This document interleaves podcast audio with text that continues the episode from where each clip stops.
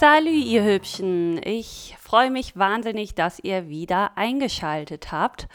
Heute in der Folge 26 ist es, glaube ich, mittlerweile, ähm, geht es darum, wie ihr als getrennte Eltern trotzdem ein harmon harmonisches Miteinander führen könnt. Wer wünscht sich das nicht?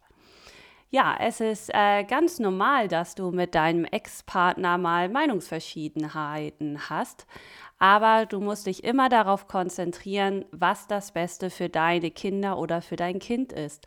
Und das hat jetzt gerade die höchste Priorität.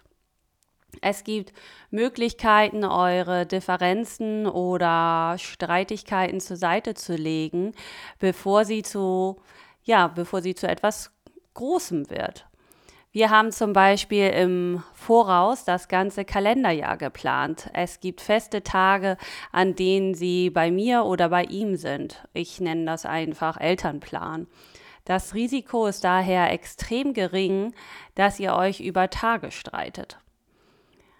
Bring diesen Kalender jedes Jahr auf den aktuellen Stand. Und ja, falls du schon weißt, dass irgendwas Großes ansteht, wie zum Beispiel eine Hochzeit oder ähnliches, kommuniziert das bitte rechtzeitig miteinander. Umso früher ihr darüber spricht, umso besser. Ich kenne das selber. Ich weiß schon immer, ja, im halben Jahr ist eine Hochzeit, aber dann schiebe ich das immer auf, es anzusprechen. Und ähm, das ähm, also war am Anfang so und das habe ich jetzt gemerkt, dass es viel, viel besser ist, umso schneller ich es anspreche, umso besser kann er planen und dann ist es auch schon direkt geklärt. Also wir haben da eine ganz einfache Excel-Tabelle. Du kannst aber auch einen Kalender nutzen oder ihr haltet euch an die ungeraden oder geraden Kalenderwochen. Dann, ähm, ja, Kindesunterhalt, auch oft ein Thema. Äh, das kann auch oft zu Spannung führen. Äh, bei Geld hört ja äh, bekanntlich die Freundschaft auf. Und ja, es ist wichtig, klar zu regeln, wie viel Unterhalt jemand zahlen muss. Du kannst dich zum Beispiel nach der Düsseldorfer Tabelle richten. Ähm, Achtung nur dabei, ähm, wenn ihr euch auf das Wechselmodell einigt, das bedeutet, die Hälfte der Zeit sind die Kinder bei ihm und die andere Hälfte sind sie bei dir, dann hast du keinen Anspruch auf Kindesunterhalt. Im Gegensatz zu, wenn ihr zum Beispiel so re regelt, dass die Kinder nur alle 14 Tage bei ihm sind. Dann hast du natürlich Anspruch auf Kindesunterhalt. Wenn dein Ex-Partner immer wieder die Kinder in eure Konflikte einbezieht, würde ich euch empfehlen, ähm, oder so machen wir das auch, trefft euch am besten für solche Gespräche ohne die Kinder. Wir haben das am Anfang vermehrt gemacht, dass wir uns oft im Café getroffen haben, um offene Themen zu besprechen. Wenn irgendetwas Wichtiges ist oder wir wissen, da sind wir noch nicht einer Meinung, machen wir es immer noch. Und ja, wir treffen uns da auch allein, denn äh, Kinder hören einfach alles und belauschen jedes Gespräch. Finde einfach einen Weg, dich mit deinem Ex-Partner getrennt von deinen Kindern zu treffen, damit diese ja keine Gefahr laufen, in den Konflikt verwickelt zu werden. Nächstes äh, Streitthema ist wahrscheinlich, wenn es um Erziehung geht. Da hat jeder Elternteil einen anderen Stil.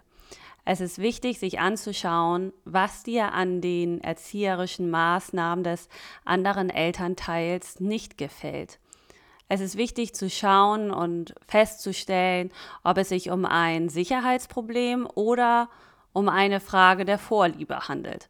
Das bedeutet, hinterfrage dich auch mal wirklich, ob du es ähm, oder ob du das Problem zu einem Elefanten werden lässt. Probiere öfter daran zu denken, dass es vollkommen in Ordnung ist, dass er einen anderen Erziehungsstil hat, als du es hast. Für die Kinder kann es auch einen großen Vorteil sein. So lernen sie verschiedene Erziehungsstile kennen. Ich feiere auch nicht alle seine Vorlieben und seine Erziehungsmaßnahmen. Ich bin mir aber ganz sicher, er meine auch nicht. Trotzdem lassen wir den anderen in Ruhe und lassen ihn einfach machen. Probier da einfach tief durchzuatmen und zu denken, das ist jetzt nicht mehr meine Baustelle. ich weiß, das ist ein extrem schwieriges Thema und ähm, ich kann mir auch vorstellen, dass du, äh, dass du das oder dass es dir nicht leicht fallen wird, aber probiere wirklich dabei durchzuatmen und immer wieder dran zu denken, ist jetzt nicht meine Baustelle, das sind seine Erziehungsmaßnahmen, er wurde damals anders erzogen als du vielleicht. Ähm, ja, weil ähm, ja, jetzt möchtest du deinen Weg gehen und bei uns ist das zum Beispiel auch so, wir wurden komplett anders erzogen von unseren Eltern. Er hat äh, ganz andere Werte, als ich es habe. Und ich sehe darin jetzt mittlerweile einfach den Vorteil und denke, gut, so lernen sie den einen Erziehungsstil bei ihm kennen und bei mir den anderen. Und irgendwo werden sie sich dann vielleicht auch die Mitte ziehen oder ja, mit ihren Erfahrung, die sie in der Erziehung gemacht haben, wird ihnen das bestimmt auch nur fürs spätere Leben weiterhelfen, wenn sie da nicht nur eine Schiene gefahren sind. Dann ähm, ja, ziehe in Erwägung, deine Grenzen neu zu setzen. Wenn du dich von deinem Ex schikanierst oder respektlos behandelt fühlst. Du hast ein Recht darauf, fair behandelt zu werden, ebenso wie deine Kinder. Richtiges Handeln und eine klare Kommunikation ist einfach alles. Das könnte wie folgt aussehen. Ähm, gesunde Grenzen setzen und durchsetzen, um sich äh, ja einfach körperlich und emotional zu schützen. Ähm, dann solltest du aber auch dein eigenes Verhalten in vergangenen und aktuellen Beziehungen reflektieren. Vielleicht hast du ja auch mal etwas nicht richtig gemacht. Lerne, wie du deine Kinder aus Konflikten heraushalten und ihnen Orientierung geben kannst, ohne den anderen Elternteil schlecht zu reden. Akzeptiere die Tatsache, dass du die Entscheidung oder das Verhalten deines Ex nicht kontrollieren kannst. Wende nur die Zeit und Energie auf die Menschen, die dir gut tun. Damit meine ich jetzt gar nicht explizit dein Ex-Partner, sondern auch Freunde, Bekannte, Familie, Schwiegereltern oder Ex-Schwiegereltern. Ähm, überleg dir wirklich, wer zieht dir Energie und ähm, ja, man nennt sie so, ähm, wie war das noch, Energiesauger, Energievampire. Von diesen solltest du unbedingt Abstand halten. Da gibt es auch eine wunderbare Übung zu. Ähm, Frag mich gern danach, schreib mich gern bei Instagram an, dann schicke ich sie dir. Ähm, die Übung heißt Sonne und Planeten. Die habe ich auch in meinem Programm. Ähm, ja, frag mich gern danach, schreib mir gern bei Instagram unter luna-tabuthemen, dann schicke ich sie dir super gern zu. Die hat mir oder bringt mich ja jedes Jahr auch immer wieder weiter. Ich mache die Übung jedes Jahr aufs Neue und ähm, ja, so verabschiede ich mich auch immer von Menschen oder von Freunden, wo ich merke, die tun mir jetzt gerade nicht gut. Nimm dir Zeit, um deine Energie einfach wieder aufzufüllen, wie auch immer das für dich aussehen mag. Da habe ich, glaube ich, auch eine extra Podcast-Folge zu. Hör sie dir super gern an. Und ähm, ja, hol dir professionelle Unterstützung, wenn du nicht weißt, welche Schritte du als nächstes tun sollst. Das habe ich auch damals gemacht. Ich kann dir nur dazu raten, die Unterstützung zu holen, ähm, weil es gibt so viele Ratgeber und so viele Bücher, aber es hilft doch enorm, wenn du eine Person hast, die dich unterstützt, die dich versteht und die dir einfach zur Seite steht.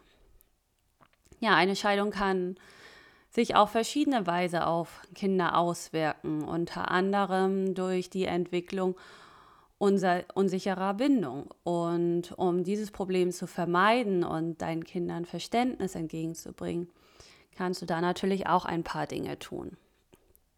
Deine Kinder sollten nie in den Mittelpunkt eurer Meinungsverschiedenheiten gestellt werden. Vermeide es, dir bei deinen Kindern Luft zu machen und spreche niemals schlecht über deinen Ex-Partner, über den, ähm, ja, über das Elternteil deiner Kinder. Streit ähm, vor den Augen eurer Kinder kann ihnen Angst machen und Stress verursachen. Streitet leise und achtet darauf, dass eure Kinder nicht in der Nähe sind. wenn die Diskussionen angespannt werden. Am besten trefft ihr euch an einem neutralen Ort, wenn ihr merkt, das Thema könnte unangenehm werden. Kinder hören gefühlt alles. Wenn dein Kind Schwierigkeiten hat, seine Gefühle auszudrücken, seien es gute oder schlechte, frage es, äh, frage, warum es sich so fühlt, äh, wie es sich fühlt oder was es dazu gebracht hat. Lasse dein Kind wissen, dass seine Gefühle berechtigt sind und schenk deinem Kind deine volle Aufmerksamkeit. Manchmal brauchen Kinder einfach jemanden, der sie fragt, was du tun kannst, damit es ihm besser geht. Es ist wichtig, mit ihnen über die Scheidung zu sprechen und sie wissen zu lassen, dass sie nicht schuld sind. Und wenn du deinem Kind helfen möchtest, mit, ja, mit ihren Emotionen umzugehen, dann kann dies für den Erhalt gesunder Beziehung entscheidend sein. Nimm gemeinsam mit deinem Kind an Aktivitäten teil, ähm, geht raus auf den Spielplatz, ähm, denkt dir irgendwas aus, vielleicht ist auch irgendwo ein Wochenmarkt und ja, die für euch beide eine positive Bewältigungskompetenzen fördern. Verbringen einfach viel Zeit mit deinen Kindern und Lass deine Kinder wissen, dass du immer für sie da bist, wenn du sie brauchst. Wenn du dich darum kümmerst, alle anderen bei Laune zu halten, vergisst du vielleicht, dich um deine eigene Selbstfürsorge zu kümmern. Denk dran, dich auch um dich selbst zu kümmern. Und wenn du Hilfe brauchst, hol dir diese Hilfe. Hol dir professionelle Hilfe, wenn du Schwierigkeiten hast eine friedliche gemeinsame Elternschaft zu führen oder wenn du dich überfordert fühlst. Ja, das soll es auch schon für heute gewesen sein. Ähm, ich möchte euch noch eine Frage zum Schluss ähm, stellen. Habt ihr euch denn schon mal professionelle Hilfe geholt? Hast du schon mal einen Coach an deiner Seite gehabt oder eine Mentorin oder einen Mentor oder einen Psychologen oder wart ihr vielleicht mal bei einer Paartherapie zuvor? Lass mich gern wissen. Ich freue mich, äh, wenn du mir schreibst, äh, wie ich vorhin auch schon gesagt habe, bei Instagram unter Luna-Tabuthemen findest du mich. Und ja, ich würde mich sehr freuen, ähm, von dir zu hören und wünsche dir einen wundervollen Tag. Au revoir, deine Luna.